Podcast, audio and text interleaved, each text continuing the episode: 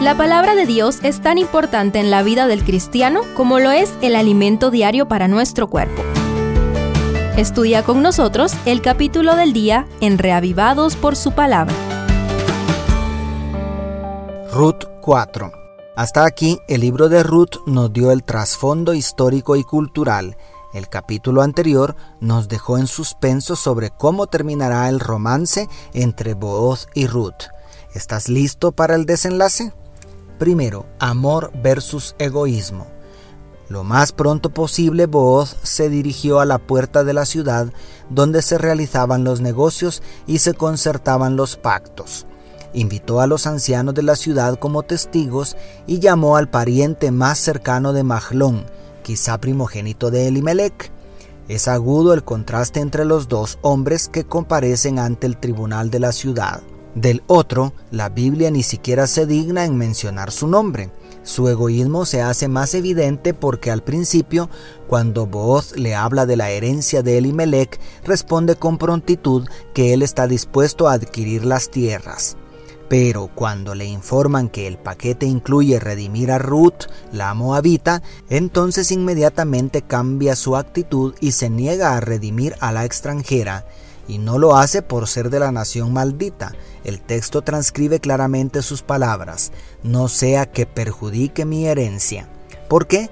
Porque según la ley del levirato, el primogénito que le naciera a Ruth no sería del nuevo esposo sino de Mahlón, y este descendiente sería el verdadero propietario de toda la herencia. En cambio, para Booz las tierras eran lo de menos. Después de conocer a Ruth y saber de su disposición a sacrificarlo todo por amor a su suegra y a Jehová, no le cabía la menor duda de que ella sería una esposa conforme al corazón de Dios. Muchos matrimonios fracasan en la actualidad porque se realizan por motivos equivocados. Solo el amor que está dispuesto al sacrificio por otros puede sostener a una familia. Así como Booz y Ruth desea el Señor que en cada matrimonio se busque la felicidad de los demás antes que la propia. Segundo, de la amargura a la esperanza. Iniciamos el libro conociendo todas las tragedias que sufrió Noemí, hasta el punto de que ella dijo a las mujeres de Belén, ya no me llaméis mi deleite, sino llamadme ahora amargura pero cuán emocionante es escuchar a las mismas mujeres de Belén decir al final de esta historia, Alabado sea Jehová que hizo que no te faltara hoy pariente, cuyo nombre será celebrado en Israel, el cual será restaurador de tu alma y te sostendrá en tu vejez.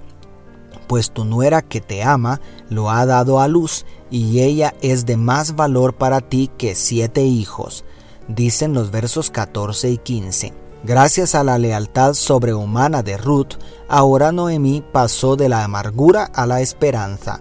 Ahora la anciana que lo perdió todo, pero nunca dejó de confiar en su Dios, ve recompensada su fe, así como Job, después de pasar la prueba, recibió la recompensa del Dios que todo lo provee.